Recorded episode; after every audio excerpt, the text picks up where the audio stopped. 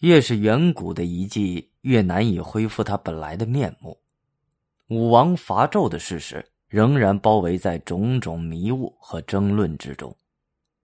现在，我们借助历史学家的工作，尝试追寻武王伐纣的历程。公元前一零四六年，周历一月癸巳，周武王率军从镐京出发，行军二十五天，到达孟津（今河南的孟州），渡过了黄河。在这里，周武王会合前来相助的诸侯国军队，适时出发。经过淮、贡、契、百泉，六天之后，到达了商都朝歌郊外的牧野。二月甲子日清晨，周武王告师全军与商王纣的军队展开了决战。关于这场战役，历史上有两种说法：一种说法是战斗非常激烈，双方士兵血流成河，都能将木棒扶起来。而另一种说法是，商军前途倒戈，引领周军攻入商都朝歌，并没有什么激烈的战斗。而历史的真相究竟如何呢？一九七六年，在陕西省临潼县发现了周武王手下一个名叫厉的官员所制作的一件青铜器——厉鬼。它的铭文也许可以告诉我们一些事实。厉鬼的铭文明确说道：“武王在甲子日的早晨发伤，晚上就占有了商，战斗在一天之内就结束了。一天之内就结束的战争大概不会太过激烈。在战争之前，民心向背已经决定了这场战争的走向。进入朝歌之后，武王举行仪式，宣布接受天命，取代商王朝的统治。”他告示商人，声称商王纣的残暴统治使上天改变了心意，他诛伐的只是纣一人，而非全体商人。他希望商人接受周人的统治，安居乐业。而针对商王纣的暴政，周武王做出了一系列举措：释放继子，释放被纣关押的无辜百姓，修葺比干的墓地。修缮商贤人商容居住的闾里，发放钱财，开仓放粮，赈济贫民等。回师途中，他纵马于华山之阳，放牛于桃林之墟，演干戈，镇兵士旅，是天下不复用也。将战马放于华山之阳，将拉战备物资的牛放牧于桃林之墟，收拾起干戈，解散军队。向天下宣布，从此不再用兵。后母戊大方鼎是迄今为止发现的最大、最重的青铜器，是商人为祭祀祖先铸造的。商人认为天命神奇决定现实的一切，他们所要做的就是诚心的敬奉神灵。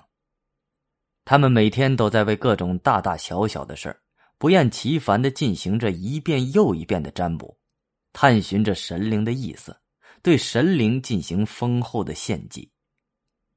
笃信天命，直到商王朝灭亡的那一天也没有改变。牧野决战历时仅一天，周王朝的胜利看似摧枯拉朽、势不可当。事实上，牧野决战之中，周武王率领的周师只有兵车三百乘。精锐勇士三千人和佩戴盔甲的士兵四万五千人，而商王纣组织了七十万大军应战。荀子如孝上说，周武王出兵伐纣时，以兵家忌讳的日子出兵。出兵的时候，东面而迎太岁，军队到了泗水，遇上河水上涨；到了淮地，河水泛滥；到了共头，山体崩摧。出现了一系列不吉利的自然现象。周武王的弟弟霍叔说：“初三日而五灾至，吾乃不可乎？”这个记载实际上是周人不自信的表现。如果不是周武王、周公等人的坚持，这次出兵可能就会半途而废。所以能在一天之内就进攻朝歌，迫使商王纣自杀。这件事儿对于周人来说本身就是个奇迹。周人一直称自己为小邦周，而称商为大邦殷、大义商。和当时繁盛的商文化相比，克商之前的周文化乏善可陈。小邦周打败了大义商，看似强大的商王朝轰然倒地。这一现象不能不引起周人的思考：什么是天命啊？号称掌握着天命的强大的商朝为什么会灭亡？天命是可靠的吗？荡荡上帝，下民之辟；极为上帝，其命多辟。天生争民，其命匪臣。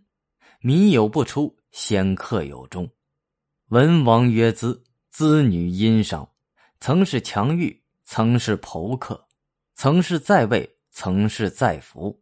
天降滔德，女星势力。文王曰：“资，资女殷商，而秉异类，强欲多对。流言以对，官攘室内。侯作侯住，米借米纠。”文王曰：“资，资女殷商。”女咆哮于中国，恋怨以为德，不明尔德，实无备无策；尔德不明，以无陪无亲。在这首名为《荡》的诗里，周人借文王的语气给出了答案：天上的上帝是下民的领袖，天生重民，为民立君。上天看中了你们殷商的德行，降天命于你们身上。可是你们自己咆哮于中国，敛怨以为德，所以上天改变了天命，毁灭了你们的王朝。你们的灭亡是咎由自取，怪不得上天。对比殷墟甲骨文中的“德”字，西周金文的“德”字加入了心符。古人认为心是思考和指导人行动的器官，加入了心符的“德”字。将人的行为和思想联系起来，在殷墟甲骨文中，“德”字既不常见也不突出；而在西周金文和文献中，这个字一次又一次被周人提到，成为一个突出的概念。甲骨文“德”字没有心符，说明当时“德”的观念还没有深入到人的心灵这个层次。当时的社会思想中。对神灵的盲目崇拜占据着主导地位，德的观念还没有从天命神意的观念下解放出来。人们用天德来解释问题，认为一切都是神灵赐予的结果。西周金文的“德”字加入了心旁，意味着周人的德观念带有了更多理性思考的色彩。周人还将德和正、明、敬连在一起。将德上升到了关系国运的高度。他们说，夏朝因为不敬德，所以早早失去了天命；商朝因为不敬德，所以早早失去了天命。将天命是否眷顾于人自身的德行努力联系起来。周人认为，是周文王之德使上天降命于周，实现了以小邦周取代了大义商的奇迹。商人以天命的赐予是无条件的，周人则认为这种赐予是有条件的、有选择的。文王之所以能够受天命，是在于他的德之纯。从先秦时期的文献资料看，文王之德主要有惠保小民、与民同乐、勤政节俭、礼贤下士、功绩先祖，而这些内容归咎到一点，就是敬奉天命。春秋末年的孔子这样总结商人和周人的天命观的差异：殷人尊神，率民以事神，先鬼而后礼；周人尊礼上师，是鬼敬神而远之，近人而忠言。面对小邦周取代大义商的时代巨变，周人理性的提出了天命米长，唯德是宜，敬德保民的天命观。从此凿破鸿蒙，破除了神权至上的社会氛围，开始了对人自身努力的关注。这是一次思想的解放，人性的解放。从公元前一零四六年武王灭商，到公元前二百五十六年周赧王去世，周王历时七百九十年，传三十七王，是中国历史上历时最长的朝代。公元前七百七十年，周平王为了躲避犬戎之害，将都城迁到洛邑。此后的一段时间，在历史上被称为东周。与此相区别。公元前七百七十一年以前，定都镐京的周王朝在历史上被称为西周。西周王朝历时二百七十六年，经历武、成、康、昭、穆、共、义、孝、仪、厉、宣、幽十二王。经过成、康、昭、穆几代的努力和发展，到西周中期。